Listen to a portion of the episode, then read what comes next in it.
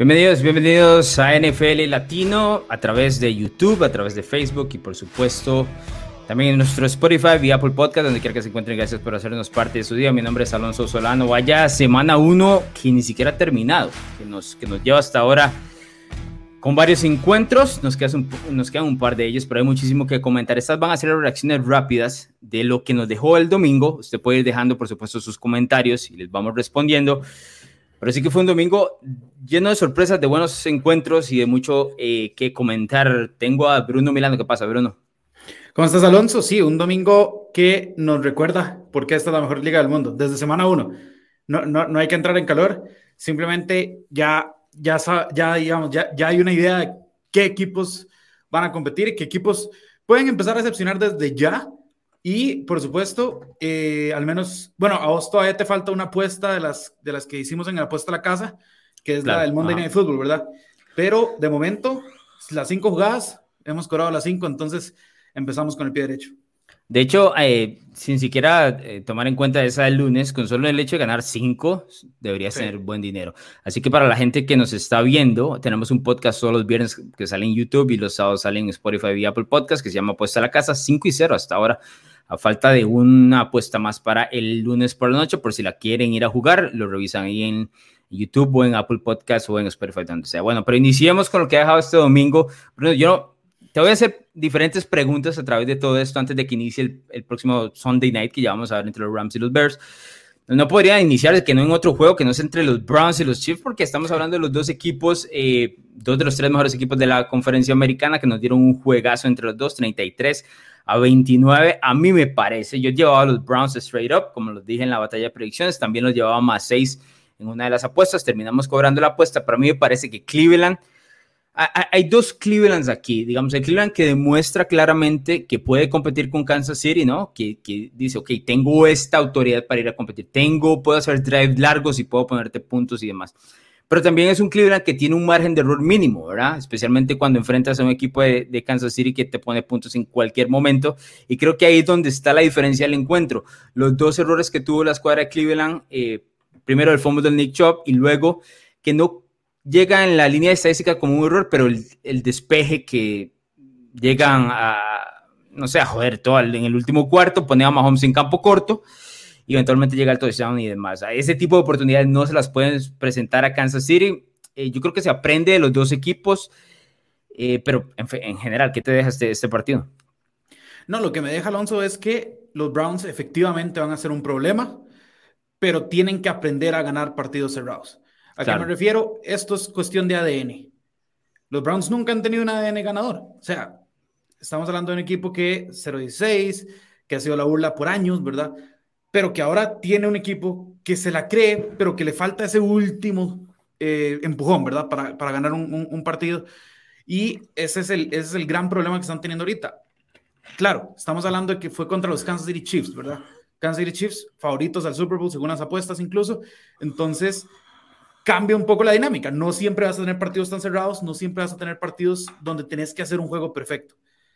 Cleveland por, mucho, por muchos momentos, en, especial al inicio Alonso, hizo el juego perfecto. Tres, eh, los, los, primeros tres drives terminaron todos en, en, touchdowns, por ejemplo. Eh, hablamos de un, a mí Kevin Stefanski Alonso, el play calling que hace me parece fenomenal. Creo que, creo que muy rápidamente se está metiendo eh, a ser uno de los mejores head coaches de manera al menos ofensiva. Presionaron a Mahomes, se le vio incómodo, pero en un equipo como los Chiefs te fuerza eso, ¿verdad? te, obliga a hacer un partido perfecto. Entonces, un pequeñito eh, despiste del, del pateador de despejes, un fumble, eso es suficiente para costarte el partido.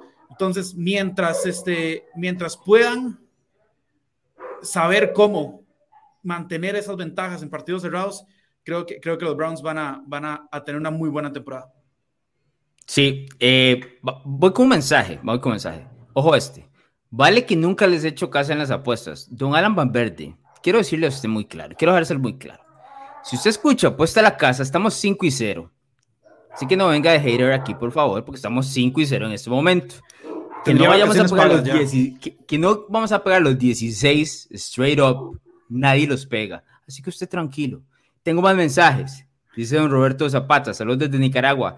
Here we go Steelers, cultura ganadora. De hecho, ya vamos a, mencionar eso. Javier dice, no puede ser ADN, o profesionales. No creo que un jugador profesional por el color de la camiseta comience a fallar tanto. Es un tema también de, de, lo que hace Kansas City, ¿verdad? Kansas City te mete una presión enorme para ser perfecto, para ser prácticamente que perfecto. Cuando juegas ahí, especialmente en Arrowhead, eh, según yo leía los tweets que estaban de, la gente que estaba allá en Arrowhead, eh, sumamente ruidoso, como se espera siempre este, este estadio, uno de los más ruidosos, uno de los dos más ruidosos de toda la NFL. Y creo que, que, Cleveland tuvo oportunidades para, para apropiarse del encuentro. Si notas, anota 22 puntos en la primera mitad y luego solo 7 en la segunda mitad es donde está el ajuste de Kansas City en defensa. Y por supuesto, donde vienen los dos errores que ya comentamos. Hay un detalle que me, que me llama la atención y yo creo que los equipos pueden tomar nota de esto, eh, que tiene que ver directamente con el hecho de que por ejemplo, con Tampa Bay y con Cleveland hay algo que me demuestra muy claro, que por lo menos si usted tiene una buena ofensiva, ¿no? Si usted tiene una buena ofensiva capaz de sostener drives, usted va a tener una oportunidad contra Kansas City en cualquier momento. Usted le puede meter una presión enorme a Mahomes. Mahomes va a responder la mayoría de las veces, pero también necesitas una defensiva que te robe uno que otro drive. Y yo, yo creo que en este caso, eh, con Kansas City, Cleveland no le pudo robar, no le pudo quitar el balón, hubo balones sueltos, capturaron a Mahomes de uno que otra, una que otra vez, pero es un tipo muy complicado de tener. Cleveland estuvo en 22 puntos y tuvo la oportunidad de llegar a 30. Yo creo que con llegar a 30 daba para el siguiente paso para ganar este encuentro, pero en general, este, me parece que son dos de los tres mejores equipos de la AFC, como lo hemos mencionado. Tengo que decir que si Cleveland quiere aprender a ganar estos encuentros, esta es una manera de hacerlo, en el sentido de que cuando, cuando pierdes contra el mismo rival, vas aprendiendo poco a poco. Por ejemplo, este partido estuvo mucho más cerrado que el divisional eh, que en el que se midieron en enero. De hecho, Cleveland puso muchísimo más aprietos. Entonces, yo creo que, si bien es cierto, no les quitaron la victoria, se acercaron. Y si se vuelven a medir ahora en enero del 2022, en esta, en esta postemporada rumbo al Super Bowl 56, yo creo que Cleveland puede tener una oportunidad seria de ganarle a Kansas City. Sí siento que era un partido clave por el tema de, de la evaluación de que bueno, ahora Kansas City le lleva un partido directo de ventaja a los Browns, ¿no?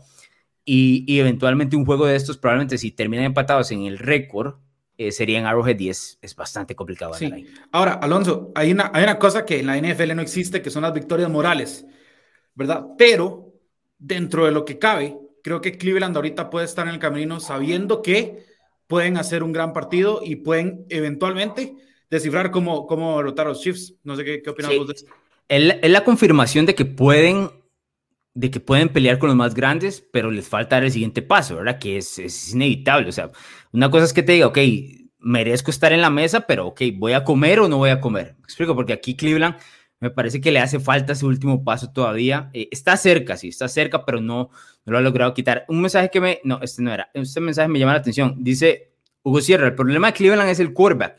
Curiosamente, para mí no es el problema Baker, pero un detalle, yo sí creo que Stefanski a veces le tiene miedo a soltar, a darle todas las riendas a Baker del, carro, ¿no? Porque yo no siento que Baker sea un mariscal de campo de esos que, te va a cometer ese montón de errores, ese millón de errores, pero no lo sueltan, por ejemplo, como, como lo suelta Kansas City, como a Holmes, ¿no? Como lo suelta Buffalo con Josh Allen, ese tipo de mariscal de campo, como inclusive lo suelta Baltimore con, los, eh, Lamar Jackson. No es ese tipo de mariscal de campo por ahora. Por supuesto, Cleveland tiene otra forma y el play calling es bastante justo, bastante correcto, pero en algún momento para ganar esos partidos el mariscal de campo tiene que tomar un paso adelante y decir, esta bola es mía, en tercera yo voy a completar, en primera voy a llevar en mi equipo, este drive lo manejo yo. Y creo que todavía no hemos visto eso de Baker. Eh, creo que lo están, lo están metiendo en una cápsula en general. Eh, ahorita vamos a seguir con el tema. Decime. Pero, eh, ¿vos crees que eso es problema exclusivo de Kevin Stefanski o crees que hay algo ahí con Baker Mayfield? Porque, por ejemplo, en el kickoff vimos la cara a Tom Brady cuando vio que le quedaba un minuto 24. Cero dudas. Hoy incluso, Alonso, en el overtime, Joe Burrow sabía, en el momento en que consiguieron ese fumble, Joe Burrow sabía que iba a poder ganar ese partido. Herbert ahora es en tercera, eh, ahora en la mañana, en tercera oportunidad fue fenomenal. O sea, entonces, también creo que es parte del semblante del quarterback que te dice a, vos como head coach, ok, yo puedo confiar en él. Y, y, no sé si Baker Mayfield, aunque siempre ha parecido a la prensa ser alguien un poco arrogante, un poco, pues, altanero, a la hora de, de, de hacer ese drive, ¿verdad? Ese drive importante. Yo no sé si confían mucho en, Baker Mayfield. Yo creo que en todos estos otros mariscales. No, está claro que no hay, no, no hay, no existe esa confianza aún. Creo que la pueden conseguir. No sé si él confía en él mismo de la manera en que yo, yo sí creo que yo, yo, sí creo que Baker tiene la confianza en sí mismo para lograrlo. Es un tipo que tiene un ego enorme, enorme. Pero, y en el, en el año novato puso esta gran cantidad de touchdowns, que de hecho era el récord que, que batió Justin Herbert el año anterior. Entonces, o sea, se ha mostrado, pero o sea, han existido diferentes versiones de Baker y siempre con un entrenador en jefe que comete muchos errores. La primera versión fue con Hugh Jackson. Este, Baker le salvó el trasero a Hugh Jackson por muchas veces hasta que lo terminan cortando. Le dan las llaves a, a Freddy Kitchens. Con Freddy Kitchens fue un desastre cuando ya inició como, como entrenador en jefe eh, real. Y ahora con Stefanski, que Stefanski tiene, eh, pues un approach, por así decirlo, una manera de ver las cosas un poco más metódica, ¿no? Correr el balón, llevarlo ahí. Eventualmente, este 2021 va a servir para que Baker se suelte. O sea, lo que resta en los siguientes cuatro meses, tres meses, es para eso, para que, para que Stefanski produzca una ofensiva que para enero sí necesita el mariscal de campo que te salve la vida, porque los mariscales de campo te salvan la vida en los playoffs en algún momento, te necesitas uno de esos. Entonces, tiene tres meses para construirlo. Yo creo que Baker tiene el talento, no está ahí todavía porque no le han dado la confianza o, no tienen el play calling para eso. Porque, por ejemplo, Cleveland estuvo en el marcador, por arriba del marcador todo el encuentro. Y en el momento en que estuvo abajo se metió en problemas. Entonces, es un equipo que no puede verse debajo del marcador, tiene que eventualmente estar arriba. Pero si se, si llegase a esa situación como la que tuvo hoy, tiene que encontrar un mariscal de campo que te salve.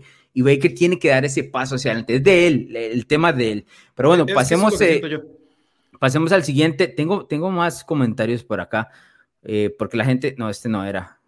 Ya, ya, le voy a, ya le voy a mencionar. No sé qué nos dice don Chava Marcos, pero dice por aquí. Voy con un, poco más para ver si tengo aquí algunos de. Dice, le tenía Bru Bruno, vea este, ahorita vamos a tocar este tema. Le tenía fe a Bruno en el Survivor. Ni qué, ni qué, ¿verdad? A, ver, a ver, vamos a... Vamos a no, voy, voy, con otro. Ahorita vamos con el tema del Survivor. Usted va a poder defenderse eventualmente. Dice Fabián Barca, dice igual que, que tengan en cuenta que este equipo hasta ahora está dando de qué hablar. El head coach que Mayfield, que de Mayfield más soltar el equipo es tenerlo como algo estable y seguro, es cierto. Es decir, estoy completamente con, de acuerdo con Fabián. Están buscando alguna estabilidad. Dice, Baker es un tipo que tiene un perfil hasta más alto que otros quarterbacks, además de que es la segunda temporada con Stefanski. Es cierto, eso es correcto. El tema de la ofensiva está en construcción. Yo sí creo que en algún momento van a tener que, que soltarlo. Eh, tenía más saludos por aquí a Carolina Martén, que dice que saludos amigos. Y bueno, Fabián ya nos comentaba, este es otro, creo que otro Fabián dice, jugazo entre Cleveland y Kansas City, pero como diría Winston Barty, ganar es un hábito que se perder también lo es. El tema anímico es el villano de los Browns. Yo creo que están aprendiendo y también le estamos pidiendo que compita con uno de los mejores equipos de toda la NFL, ¿verdad? Probablemente el mejor para muchos. Entonces, no es. Es un inicio realmente. O sea, es muy probable, Alonso, que si les pones a cualquiera, a cualquier otra de las. Em, 14 franquicias restantes, eh, pues Cleveland gana el partido, ¿verdad? Eh, te, iba a hacer otro, otra pregunta. Eh, hablemos de la peor derrota del domingo.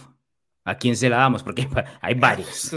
Esto es, claro. Primero me la dan a mí por el Survivor, porque, porque confié en, en una franquicia en la que no se puede confiar. Lo que pasa es que yo te dije, ¿verdad? Te dije que era un poco peligroso ese partido. O sea, se veía complicado. ¿Sabes qué pasa, Alonso? Que yo digo, Arthur Smith es una gran mente ofensiva. Están en casa. Filadelfia no tiene absolutamente nada que me diga a mí que van a ser una franquicia estable y, y, los apalean. Y no solo fue el tema de Atlanta en el, en el, Survivor, sino también fue en la quiniela, en la batalla de predicciones nuestras. Y para peores, Alonso, tengo a Russell Gage, que era el sleeper en Fantasy, y me hizo cero puntos. O sea, claro. me mataron por donde fuera. Nunca más confío en Atlanta, pero creo que sabemos quién es el verdadero, eh, la verdadera rota esta semana. No puede ser que en campo neutral, contra James Winston, un equipo que, ha terminado, que tiene un récord de 20 de 26-6 en las últimas dos temporadas se ha paliado de esa manera. O sea, no, no, no, hay, no hay justificación alguna. No me importa el drama de la, del off-season, Alonso, pero a Green Bay no le, pueden, no le pueden pegar de esta manera. O sea, pero, pero jamás, jamás. Este es el peor partido que yo le recuerdo a Aaron, Rodgers. No quiero decir que es el de toda su carrera, porque es una carrera longeva, pero puede ser. O sea, perfectamente puede ser un partido donde, donde básicamente Aaron Rodgers dijo, hoy, hoy no, no, no me interesa nada. La segunda intercepción que lanza, lo mencionamos eh, en, en, nuestro chat, Alonso, fue como, ay, veo a alguien allá por 50 yardas más adelante, voy a ver qué pasa. Y eso es algo que Rodgers nunca hace, ¿verdad? No, que usualmente es de cualquier otro mariscal de campo, no de él, ¿verdad? E, eso es lo que hace el del otro lado, James Winston.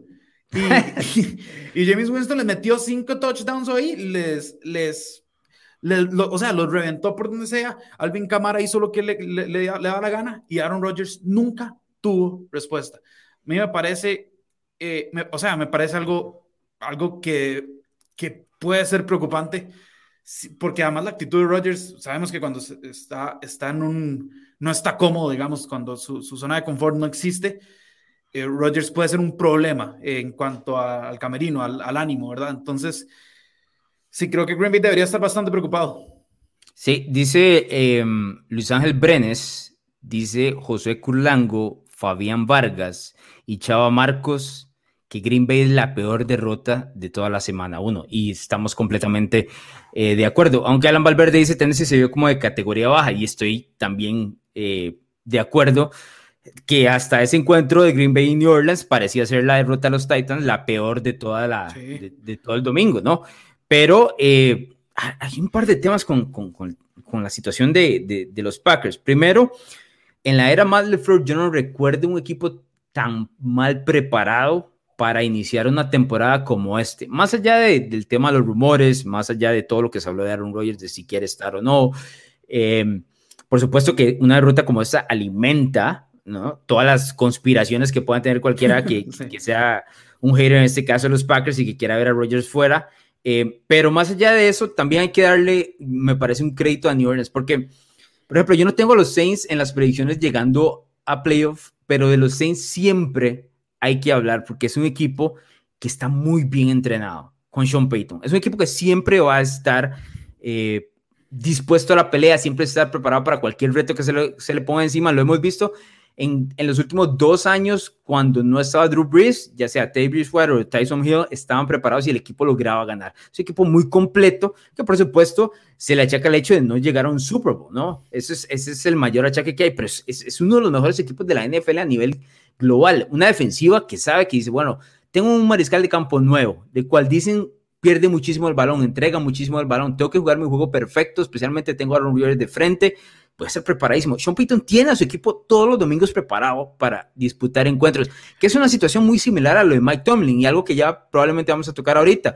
Pero son entrenadores que a huevo tienen sus equipos listos el domingo. Si usted no está listo contra uno de esos equipos, se lo comen y vea lo que le pasó a los Packers. O los Packers está claramente y no llegaron listos, no llegaron enfocados, no llegaron en nada. Eh, me parece que Rogers tardó muchísimo en, como en tratar de calentar. Cuando trató de calentar estaba 17 puntos abajo y a partir de ahí empezó a presionarse, a tratar de pasar balones que usualmente no hace. En la primera intercepción tiene toda la presión encima, intenta jugar con Davante Adams, es un pase que él usualmente no, no suelta, si no se traga nada más la captura y vive por el siguiente down, aquí lo intenta, le queda atrás y hay un pick. Y luego el segundo que mencionabas, que es un pick de otro mariscal de campo, de otro, de cualquier otro, el que usted quiera, menos Aaron Rodgers. Entonces eso, deja muchísimo que desear en este tema de los Packers. Yo no creo, por supuesto, ni que esta sea la versión real de New Orleans, ni que esta sea la versión real de los Packers. Honestamente, no creo que sea, no sea, que sea esto, ¿no?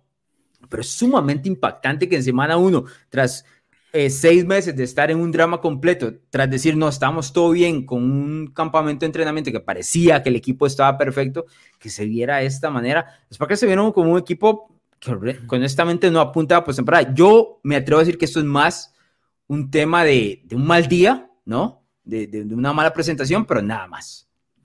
Esperemos, porque, porque si no, si no, si no la tormenta mediática que se va a venir en, en Green Bay, Alonso, va a ser fuerte. Me llama la atención lo que decís de Sean Payton, y es que ah, hay, hay una virtud que es el planear, ¿verdad? Evidentemente, el, el, juego y ganarle desde el inicio la batalla táctica al otro head coach. Y es algo que Sean Payton sabe hacer muchísimo.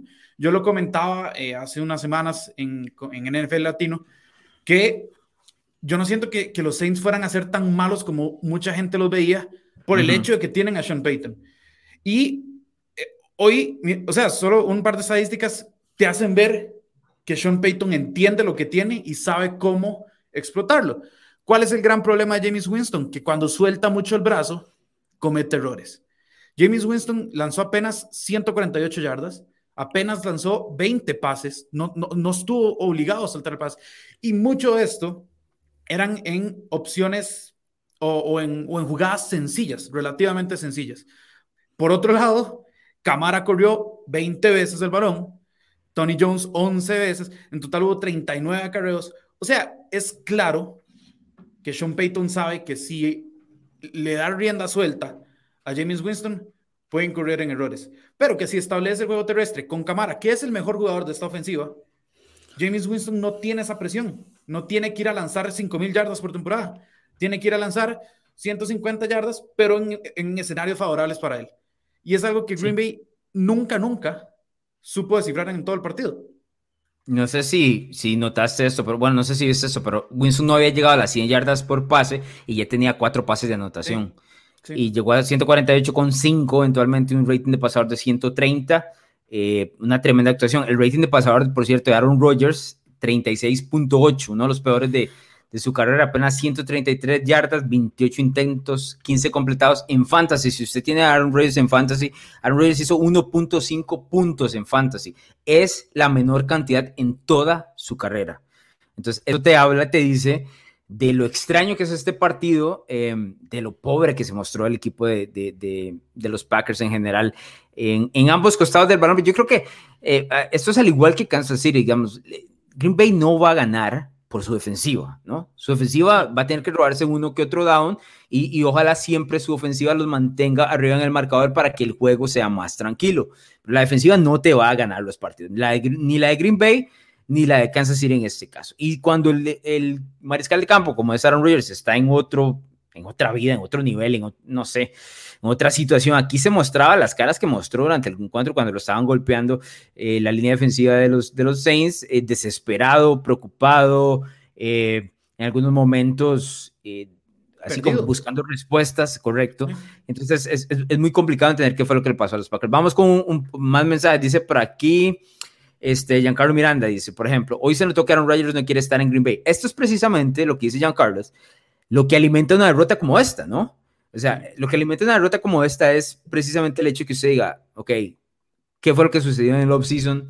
Eh, ¿Por qué tiene este nivel? Porque en la era Mal te lo, se lo juro, Bruno, yo no recuerdo un partido de estos. Apenas lleva dos años, pero yo no recuerdo un partido de estos donde los atravesaron así. El año pasado estos dos equipos se enfrentaron en New Orleans y ganó el equipo de Green Bay. Si no me equivoco, fue como en semana 3 o en semana 2. Sí, no, incluso antes de esta, creo que la peor derrota que había, o las dos peores derrotas de, que, que, han tenido en la era de la flor fueron contra los San Francisco 49ers en el 2019. Sí. Y, y, y no se vieron tan mal.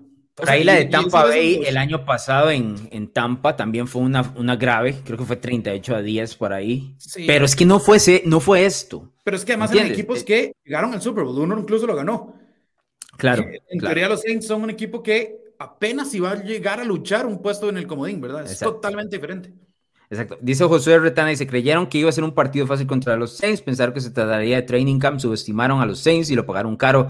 New Orleans tiene una buena nómina y competitiva, es precisamente lo que dice José Retana. Estamos eh, de acuerdo. Gustavo Lobo dice, para mí Winston sigue siendo Winston, tiene estrellas de grandeza, pero la próxima semana te lanza tres intercepciones, hay que seguirle la pista. Sí, con Winston es de semana a semana, ¿verdad? Es, de estar eh, tranquilo, dice por aquí.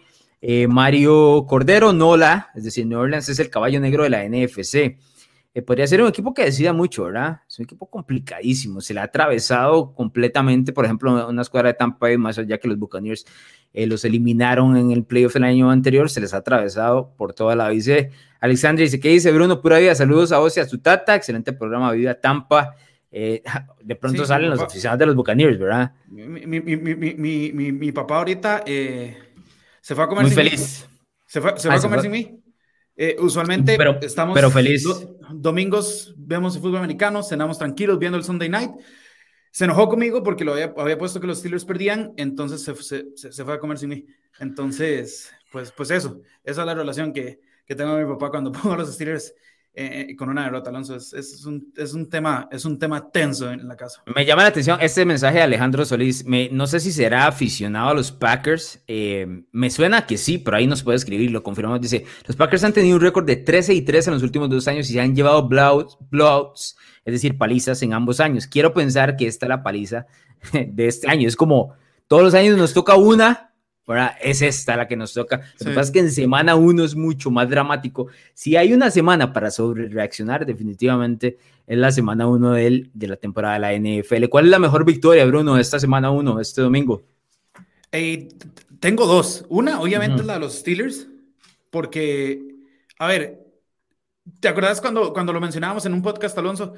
Que en un mundo ideal, Mike Tomlin dice, aquí no voy a ni arriesgar a TJ Watt, nada más voy a ir es un partido que presupuesto perder. Y, yo te lo dije, como eso lo hace cualquier head coach, excepto Mike Tomlin. Mike Tomlin hoy llegó en, la primera mitad, el juego terrestre de los Steelers fue fatal. Eh, ben Roethlisberger no estaba en, sintonía y en eso dieron un cambio, ¿verdad? Dieron un cambio total en la, segunda mitad, llegando casi que a la, mitad del tercer cuarto. Y en el último cuarto, Roethlisberger fue eh, fue el Roethlisberger del 2007, 2008, ¿verdad? El Prime Big Ben. Eh, y, todo, empezó a, todo empezó a casar. La defensa, después eh, los equipos especiales hicieron el, el, el, bloqueo del punt, lo devuelven a las diagonales y cuando te das cuenta son 20 puntos sin que Buffalo pueda, pueda reaccionar, sin, que Buffalo responda. Y, y, contra esa defensa, o sea, puedes confiar en la defensa de los Steelers en, resguardar esa ventaja. Creo que este es un, es una victoria monumental para los Steelers. Y la otra, por supuesto, Alonso, es la que sufrió tu equipo a manos de Kyler Murray. No quiero decir Arizona como tal, quiero decir Kyler Murray. Hoy Kyler Murray fue el mejor mariscal de la liga. O sea, si solo tomamos hoy, no hubo un mariscal que jugara mejor que Kyler Murray. Sí, fue absolutamente imparable. Este, yo vi mucha frustración en el tema de, la defensa de los Hechos que se ha pasado el año pasado fue lo peor de la liga y este año al parecer va a seguir por ese mismo camino. Eh, la diferencia entre este partido y lo que mostraron en el 2020 es que en entonces la ofensiva cargaba con la defensa, ¿no? Ponía puntos. Aquí no tuvieron ninguna oportunidad porque tras de eso Chandler Jones se volvió una máquina con cinco capturas. Ya llegó por el otro lado. Arizona se vuelve un equipo sumamente complicado. Algunos los lo tenemos en postemporada. Yo lo puse en postemporada este equipo precisamente por. Me parece que la línea defensiva de ellos y un poco el, el centro en los linebackers es un poco eh, poco valorada en este tema, ¿no? Eh, siempre hablamos de Murray, de, Andrew Hopkins, ahora que tienen a AJ Green, entonces decimos, tienen una gran cantidad de receptores, el entrenador en jefe a veces comete muchos errores, pero yo creo que la, eh, la defensa puede ser un problema. Arizona no va a verse así todas las semanas, pero este fue un, este fue un partido donde demuestra y dice, bueno, este es, esto es lo que yo puedo llegar a hacer si me da la gana, ¿no? Claramente no va a ser así todas las semanas, por otro lado, en el tema de los Steelers, para mí los Steelers son la mejor victoria eh, de, toda, de, todo el domingo, porque me parece que hacen, los Steelers hacen lo que no hacen los Cowboys el jueves. Y te explico. Dallas entra a ese partido como un, como un equipo claramente desfavorecido, ¿no? En las apuestas y, contra el favorito y que se ha hablado, por supuesto, el ganador del Super Bowl y todo lo demás. Pero dentro del encuentro, eh, con el pasar del tiempo, va aprendiendo que puede competir. Va a aprender y dice, ah, no, yo, yo puedo pasar la bola, puedo anotar touchdowns, puedo poner a este equipo en aprietos, a pesar de que sean los campeones del Super Bowl. Y creo que eso le pasa a los Steelers hoy. Entonces, con el pasar del tiempo, dice, primero tengo que detener a Josh Allen, ¿no? Tras de eso, el partido inicia con un, regreso de patada de 75 yardas. y se toca detener a, Josh Allen. Y lo primero que hacen es tres y fuera y detienen a, Josh, Allen. Y, siguen deteniéndolo. Y, y, ok, Josh Allen tiene yardas, pero yardas insignificantes. Por ahí hay un fumble de TJ Watt. La defensa mantiene, ¿no? Mantiene. Entonces, con el pasar del tiempo, Pittsburgh se da cuenta y dice, no, pero yo puedo competir contra Búfalo. Y luego no solo se trata de competir, cuando va llegando el último cuarto, no, no, yo me puedo robar este partido. Pues nadie está dando un 5 por el equipo de los Steelers de visitante ante Búfalo cuando Búfalo ha reventado a todo el mundo en el último año. Y tras de eso, hasta en la pretemporada con Mr. Trubisky, el play calling se vio fantástico. Entonces dicen, no, Búfalo va a agarrar lo mismo que hizo en el 2020, llevarlo al, al 2021 y va a ser indetenible. Más allá de que los Steelers tenga una buena defensiva. ¿no? Entonces yo creo que con el pasar de los cuartos, eh, los Steelers se van dando cuenta y dicen, no, este partido me lo puedo robar. Y, y, precisamente por tener un mariscal de campo, la defensiva fuerte y un buen entrenador, se lo terminan robando en el último cuarto. Entonces dicen, ok, me llevo esta victoria, tal vez no soy tan bueno como Búfalo, pero en semana uno no me interesa, ¿no? no me interesa ponerme a la altura de Búfalo y decir, ay, soy mejor o no soy mejor, no es aquí donde me interesa, me robo esta victoria que nadie la tenía contada, porque, porque tras de eso pierde Cleveland, mañana no sabemos cómo le va a ir a Baltimore, ¿no? bueno, Cincinnati gana, pero no es uno de los equipos que estén esperando dentro de esa división. Pero ya, ya Pittsburgh, dentro del conteo de la división, se robó un partido que nadie tenía presupuestado. Nadie. Nadie lo tenía ganando en Buffalo. Esa es la pura realidad. Entonces ahora se lo roba y dice, tengo este partido y entonces estoy en el tope de la división y soy un equipo realmente voy a ser un dolor de cabeza donde quiera que vaya, porque estoy bien entrenado, soy bien coachado, tengo un, tengo un mariscal de campo que es de experiencia. Big Ben puede jugar tres cuartos terribles y en el último cuarto, si usted no lo necesita, el tipo se va a poner la capa y se va a poner overall y va a ir a trabajar. y va a ir a trabajar. ¿Entiendes? Y tras de eso, sus alas abiertas confían en él y todo el equipo confía en él. Entonces puede tener 40 años, 38 años, 50 años y la gente va a confiar en él. Yo creo que la victoria de los Steelers es la mejor de este domingo sin, sin restarle nada a Arizona, porque la Arizona fue absurdo, muy bueno, increíble, especialmente Kyler Murray. Que dicho sea paso, entre Kyler Murray, Justin Herbert y Dak Prescott, que lo hablamos también en el chat ahora, Bruno, eh, tres de los mariscales de campo que entraron en el top 10 de la NFL para NFL Latino y todo el mundo se nos vino encima y vea lo que hicieron en semana 1, ¿verdad? Tienen un talento eh, sumamente eh, enorme. No sé si tienes algo más, algún otro tema, algún otro partido que quieras tocar. Nos quedan todavía Podemos hacerlo unos 5 o 7 minutos más, don Bruno Milano, antes de alistarnos para el Sunday Night. Alonso, simplemente el, lo mal que se dio Carson Wentz y, y, la desdicha, porque es una desdicha, de haber tenido a alguien que se ve tan bien como Russell Wilson, ¿verdad? Porque no es lo mismo, o sea, no, no, es lo mismo ser Carson Wentz y no, no haber tenido training camp, no conocer a tu gente por, por pues, la operación, por lo del COVID y demás, y después ir tal vez contra un equipo limitado, que te digo, los Jaguars, que hoy se dieron fatales, contra, o sea, no puedes perder así contra Houston, eh, contra un equipo de esos, entonces, donde Wentz dice, ok, eh, tal vez no me veo muy bien, pero, pero ahí se puede, se puede ir, se puede ir. Te tocó, te tocó contra Russell Wilson, viejo. Y Russell Wilson, o sea, arcoiris tras arcoiris, tras arcoiris, tras arcoiris. Hizo lo que le dio la gana a Russell Wilson. Y Creo que por el lado de Seattle dicen, perfecto, porque los Colts pueden ser un equipo de postemporada. Entonces Seattle dice, aquí acabo de ganar ya un partido que en papel iba a ser bastante difícil y lo ganamos bien.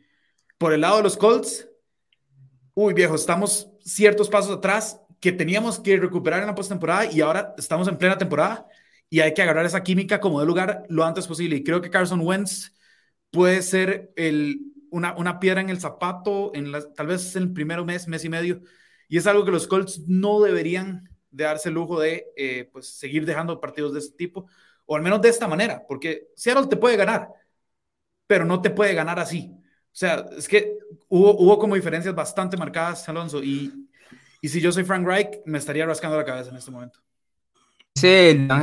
Luis Ángel Brenes se vio nervioso y con las mismas limitantes de la temporada temporadas pasadas, en este caso está hablando de Carson Wentz. Hay un, hay un par de detalles con Carson Wentz que me, que me llaman la atención y es el hecho que, por ejemplo, esta línea ofensiva de Indianapolis eh, se reconoce como una de las mejores de toda la NFL y aún así lo capturaron un montón. Hay un par de cosas que todavía me deja dudas de, de dónde provienen las razones de esto.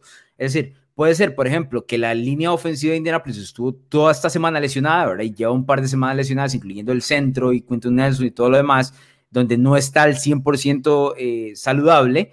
O también puede ser el hecho que esto ha sido en detrimento de la carrera de Carson Wentz, que el tipo sostiene muchísimo el balón y se mueve mucho por los lados y entonces lo terminan capturando de más o golpeando de más y más. Entonces hay un balance. Como es solo el primer partido, no estoy dispuesto a otorgarle la culpa a un lado o el otro, ¿no? O sea, necesito ver más para ver dónde es que, dónde, dónde es que entra realmente eh, eh, el tema de la culpa, pero, pero sí es un hecho que necesita mejorar la línea ofensiva porque de otra manera no van a poder competir eh, la conferencia americana. Hablemos un toquecito de Miami y los Patriots. Eh, Bruno Milano, Miami se roba esa victoria de New England 17 a 16. Ah, honestamente, tengo que decir, de los dos mariscales de campo, más allá de que Miami haya ganado este encuentro, yo me sentí mucho más como viendo a Mac Jones. Lo vi con, con muy buena, con, con muchísima solidez conduciendo esta ofensiva. Le hace falta algunas cosas, como por ejemplo anotar touchdowns en lugar de, de field goals, Eh, la clave del partido es el fumble de Demi Harris en el último cuarto, cuando ya van a anotar. Esa es, esa es la clave del encuentro, porque luego hubiese otorgado que Miami tenga y Tua tenga que demostrar que puede ganar los encuentros, ¿no? Pero no llegamos hasta eso por el fumble. Eh, yo sentía a Mac Jones muy cómodo. ¿Sabes qué le, qué le vi a Mac Jones? Estaba dispuesto, y esto es extraño, como va a sonar, estaba dispuesto a recibir golpes en la, en la bolsa de protección. ¿Qué significa eso? Que no se volvió loco, que no salió corriendo, Em, que no se atarantó, que no tuvo esos pases de novato, me van a golpear, lo lanzo donde sea. No, por ejemplo, el, el, pase de Rogers, el pase de Baker Mayfield, el mismo Tua tuvo un pase de eso que fue interceptado. Curiosamente, en el encuentro, Mac Jones no tuvo eso, recibió los golpes, los absorbió y completaba pases en terceras oportunidades regularmente. La ofensiva de New England con el pasar del tiempo va a ser mejor. Por supuesto, la victoria de, Miami es fantástica, es fantástica porque te robas contra un rival directo de división que va a estar peleando contigo la división eh, y de visitante, es fantástica, pero yo sí tengo que quedarme con alguno de los dos mariscales de campo. Creo que la mejor actuación le pertenece eh, a Mac Jones, a Mac Jones, perdón, más allá de, del tema de la derrota. Vuelvo a decir, Damian Harris estaba haciendo un juegazo un juegazo y termina con el fútbol que, pues, decide eh, el encuentro. También eh, hubo hay unas llamadas raras hacia, por los dos lados, honestamente, pero eso siempre sucede en la NFL, para que sepan que no es solo un lado. ¿Qué te dejó este partido? Eh, me dejó que Tua todavía no tiene la confianza que yo esperaría que tuviera ya en su segundo año, Alonso, pero que toda la confianza que le falta a Tua la tiene Mac Jones. 11 de 16 en terceras oportunidades. Sí, fantástico. Y, la mayoría de esos fue Mac Jones. O sea, el, es como, tiene ese temple, ¿verdad? Como eh, lo habíamos mencionado antes, está hecho a la medida de Belichick, como un tipo que es, que es calculador, que sabe que tiene que hacer la jugada y la hace, no se presiona. El, el,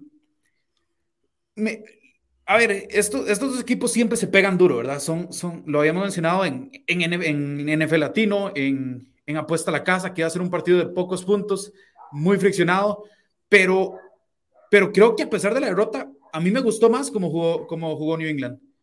Siento que, siento que Miami tuvo la suerte de toparse ese fumble, tuvo la suerte de... de, Hubo un holding en la primera mitad, hubo un holding en la primera mitad que borra un touchdown y se van para atrás y entonces terminan un field goal, que es suficiente un touchdown también. Yo creo que New England también tiene que mejorar en el tema físico de sus alas abiertas, porque ninguna ala abierta que tiene, que tiene en ese momento en el roster es imponente. Entonces, para, para zona roja necesita un imponente. Por ejemplo, Hunter Harris, muy apagado hoy, fue más John Smith en cuanto al tema de los tight ahí por ahí anda, o sea, yo creo que New England está en una reconstrucción completa donde se va a ir conociendo poco a poco. Por supuesto, si usted se puede ir conociendo y de paso gana, mucho mejor, ¿verdad? Pero en este caso eh, eh, no les alcanzó. Te iba a hacer una pregunta más antes de irnos.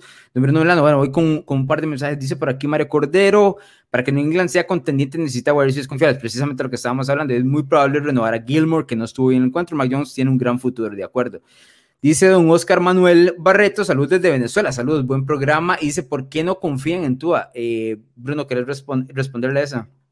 Yo, yo, yo no es que yo no, yo no sé si yo no confío en Tua, siento que, siento que Miami no, no, o sea, por un lado se deshacen de Fitzpatrick y dicen, ok, confiamos en Tua, pero por otro lado yo no sé si Tua confía en Tua, porque lo mencionabas vos hace, unos, hace unas semanas, Alonso, Tua en, en college era, o sea, era bombazo tras bombazo tras bombazo. Ese, ese Tua no lo hemos visto en la NFL. Creo que es un Tua que hoy, hoy no quiero decir que jugó mal, porque no jugó mal, pero, pero no, no me mostró nada que, que yo sienta que ha, sido muy diferente a lo que me dio el año pasado. Entonces, creo que... ¿Sabes qué le falta a tú? A tú le falta, a, tú le falta la presencia en la bolsa protección donde, usted, donde uno siente que comanda la ofensiva con propiedad, ¿no? ¿Cómo, ¿Cómo, se siente Justin Herbert? Con propiedad. ¿Cómo se siente Joe Burrow? Con propiedad. Comandando la ofensiva de ellos. No, no los están castigando como niños, exacto. La ofensiva es de ellos, lo controlan de arriba para abajo. Yo creo que a todas le hace falta eso. Por supuesto, apenas está en su segundo año, pero si notas el otro lado, Mac Jones se nota un poco más también establecido. Es que, sí, claro. El, el eh, como Mac Jones, el New England no, no le abrió completamente el playbook hoy, pero va a ir progresivamente. Yo creo que ir a una, a una velocidad mucho más rápida en el tema eh, de, de, de, abrirle este playbook que mencionas. Eh, dice Abraham Lovera, Denver ganó un juego en septiembre de en septiembre del 2007. Me imagino que tiene que ser por primera vez desde el 2007. Eh, rápido con el tema de Denver, nada más quiero comentar, yo creo que Denver este partido con Drew lo pierde, ese es el tipo de partidos que pierde con Drew y no lo pierde con Trey Bridgewater, porque es un tipo que puede comandar bien la ofensiva sin cometer muchos errores y dejar que los otros equipos sean los que cometan los errores, que es el tema de Daniel Jones. Nueva York tiene un equipo, me parece a mí, muy talentoso, más allá de la línea ofensiva, pero Daniel Jones va a ser siempre, siempre quien los detenga y no los deje progresar. La última, Bruno, un minuto para irnos. ¿Qué nos deja los debuts de Zach Wilson y, Trevor Lawrence, que son los dos novatos elegidos uno y dos del draft? Que van a tener años duros, van a tener años duros, eh, pero no precisamente por ellos. Yo creo que Trevor Lawrence lanzó más de 300 yardas, lanzó mucho, eh, lanzó intercepciones y, touchdowns por, por doquier. Zach Wilson también lanzó una intercepción hizo un muy buen, muy buen touchdown. O sea, son, creo que tienen cierta personalidad, mostraron cierta personalidad, Alonso, pero se nota que los equipos son limitados y que ellos todavía no están en condiciones de llevar a un equipo al otro nivel. Pueden estarlo, tienen el potencial para hacerlo, pero todavía, todavía no están ahí. Me, me gustó más a Wilson porque los están reventando, terminaron en con cinco puntos de desventaja al partido y con una lesión de Mekai Beckton que otra vez eh, cae y es el tackle izquierdo, es importantísimo. Aún así, Zach Wilson logró, logró poner puntos. En cuanto a Trevor Lawrence, yo hubiera esperado que castigara sin tantos errores a una defensa como, como la de Houston, pero bueno, eso es algo que se tiene que ir trabajando. Hay que recordar que está debutando y que Urban Meyer también es un head coach debutante, ¿verdad? Entonces tienen que acostumbrarse a estos niveles porque, porque es algo que no, que no tienen, en lo que no tienen experiencia. Roma no se construye en un día y estos equipos, los dos, las franquicias necesitan una reconstrucción tan enorme. Curiosamente, los dos tienen problemas de línea ofensiva, lo cual no ayuda a mariscales de campo eh, tan jóvenes. Último, última pregunta, esta la respondo yo porque va directo. ¿Qué pasó hoy con Tennessee? ¿Se esperaba más de un equipo con tanta calidad ofensiva? Yo lo hablamos un, un rato atrás, que tiene que ver con el tema de que la defensa sigue siendo igual de pobre, no va a mejorar muchísimo más de eso. Y hoy la línea ofensiva, que se supone una, es buena, fue completamente dominada por Arizona. Arizona ganó justísimamente y creo que puede haber puesto 50 si le daba la gana encima de Tennessee. Hay una diferencia entre los dos, por lo menos en semana 1 Tennessee necesita trabajar. Es una de esas malas presentaciones como la que tuvo Green. Nos vamos, Bruno Milano. Eh, nos vamos, Alonso. Solo una pregunta para, para ya irnos.